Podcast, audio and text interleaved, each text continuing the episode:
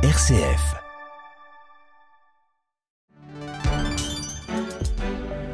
Bel après-midi à l'écoute de RCF, il est 13h.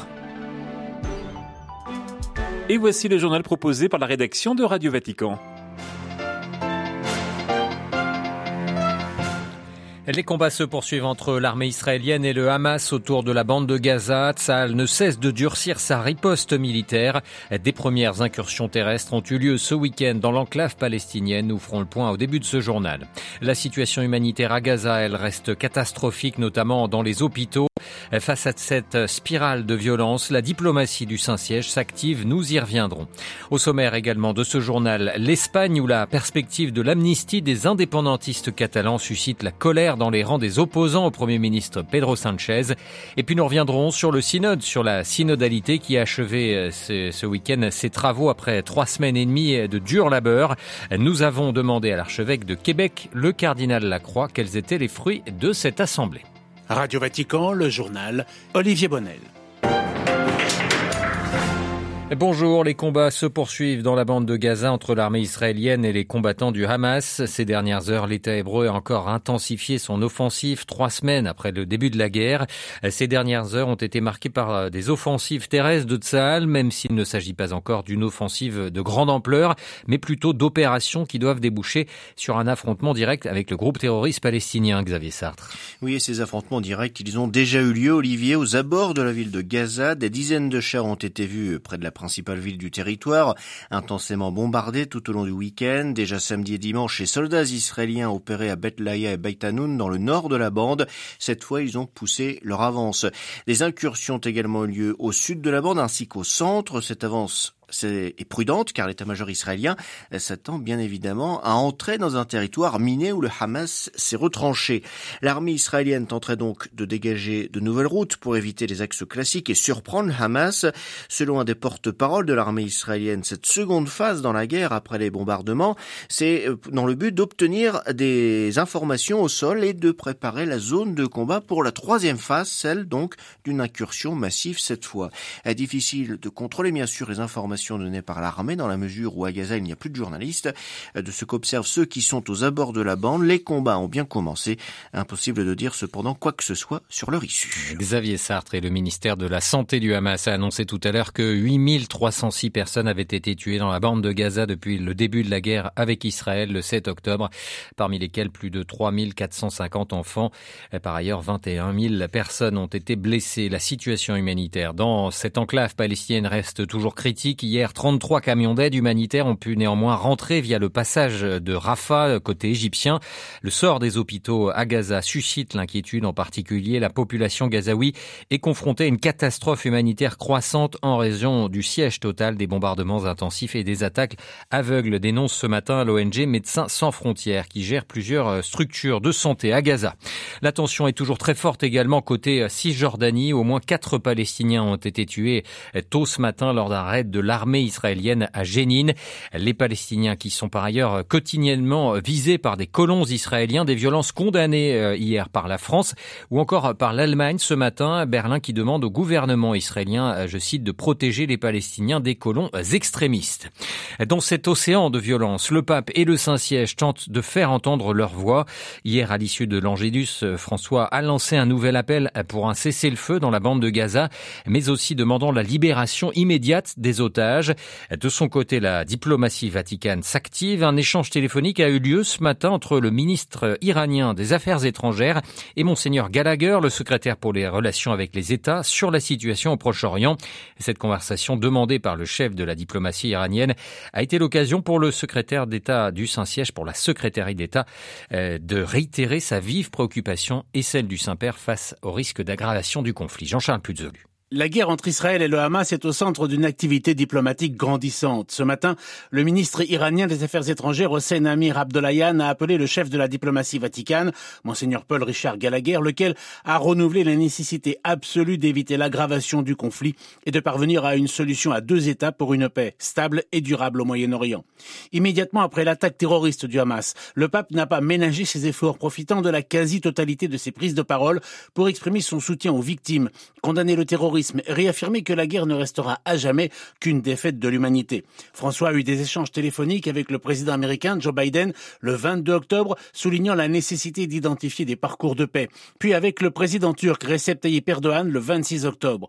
D'autres échanges ont également eu lieu entre le cardinal Parolin et le premier ministre palestinien le 14 octobre, précédé la veille d'une rencontre avec l'ambassadeur d'Israël près le Saint-Siège. À chaque fois, la diplomatie vaticane a pris en compte les souffrances des deux populations, a condamné le terrorisme et demandé la libération des otages aux mains du Hamas. Elle demande aussi l'instauration de couloirs humanitaires pour acheminer une aide vitale aux populations palestiniennes. Jean-Charles Puzolu et hier, le cardinal Pizzaballa, le patriarche latin de Jérusalem, a consacré une nouvelle fois la Terre Sainte à la Vierge Marie. Le 29 octobre marque en effet la solennité de Notre-Dame de Palestine, fait que la guerre prenne fin et que la paix se répande dans nos villes et nos villages, a imploré le cardinal italien.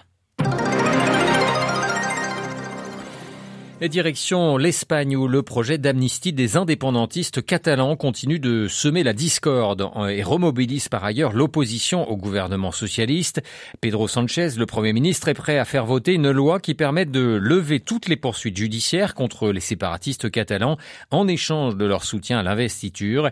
Hier, à l'appel de l'extrême droite espagnole, des milliers de personnes ont dit non à ce geste de clémence envers les Catalans. À Barcelone, la correspondance de Luis Marsens. C'est la troisième fois en moins de deux mois que des milliers de personnes se rassemblent contre Pedro Sanchez et son projet d'amnistie. Pour les manifestants et une partie importante de l'électorat conservateur en Espagne, le socialiste menace l'unité du pays.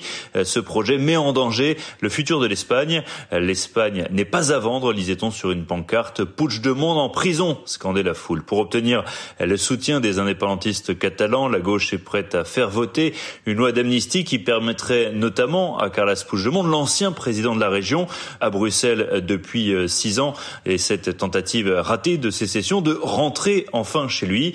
Euh, mais cette amnistie pourrait également bénéficier à plus de 4000 personnes euh, qui sont toujours poursuivies par la justice pour l'organisation de ce référendum. Pedro Sanchez a défendu ce week-end cette mesure, estimant qu'elle participe à une forme de réconciliation entre la Catalogne et Madrid. C'est la première fois qu'il s'est d'ailleurs aussi clairement prononcé en faveur de ce projet très sensible. Pour de nombreux observateurs et la presse ce matin. C'est la preuve que l'investiture s'approche enfin. Le socialiste a jusqu'au 26 novembre prochain pour être reconduit à la tête du gouvernement. S'il n'obtient pas de majorité d'ici là, il y aura de nouvelles élections en Espagne en janvier prochain. Barcelone, Luis Marsens pour Radio Vatican. Dans un mois tout juste, euh, aujourd'hui, le 30 novembre, commencera la COP28 à Dubaï, nouvelle conférence internationale des Nations Unies sur les changements climatiques. Le secrétaire général de l'ONU tire une nouvelle fois la sonnette d'alarme ce lundi. Antonio Guterres, qui est en tournée dans l'Himalaya, il a exhorté ce matin à mettre fin à la folie de ces changements climatiques. Le diplomate portugais en visite dans la région de l'Everest au Népal a souligné que ce pays avait perdu près d'un tiers de sa glace en un peu plus de 30 ans. Le synode sur la synodalité a donc tiré son rideau ce week-end après plus de trois semaines et demie de travaux au Vatican, assemblée placée sous le signe de l'écoute de l'Esprit Saint. Ces semaines de travaux, de débats, de prières, de réflexions ont été marquées par le jeûne de la parole préconisé par le pape François. Les pères et mères synodaux ont suivi scrupuleusement la consigne. Quels ont été les fruits de cette assemblée? C'est la question que nous avons posée à l'un des participants, le cardinal Gérald Cyprien Lacroix, l'archevêque de Québec. L'écoute permet de mieux connaître et de comprendre l'autre. Pourquoi lui dit cela? Qu'est-ce qu'il y a derrière cette émotion, cette idée, ce thème qu'il apporte? Pourquoi c'est si important pour lui, pour elle? Et de comprendre un peu davantage d'où vient cette personne, sa réalité, sa culture. L'écouter nous permet d'ouvrir nos horizons. Mais être écouté aussi fait la même chose. Ça, c'est un cadeau énorme. Liberté de parole, sans être jugé, ni être hué, ni être rejeté, et l'importance, la place de l'écoute. C'est un des grands cadeaux de ce synode.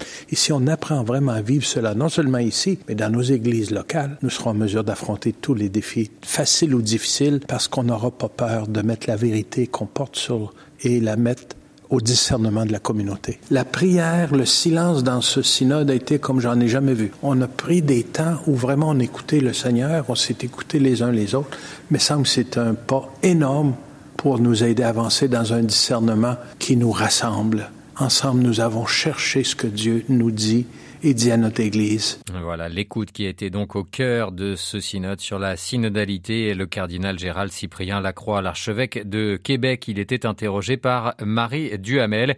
Et pour retrouver toutes nos informations sur ces travaux du synode, une seule adresse vaticannews.va. Ainsi s'achève ce journal. Merci de nous être fidèles. Prochain rendez-vous de l'information, ce sera ce soir à 18h. Vous serez en compagnie de Marie Duhamel. Je vous souhaite une excellente après-midi. C'est Olivier Bonnel qui présente à l'instant le journal de Radio Vatican. Bel après-midi à tous sur RCF. Il est 13h10.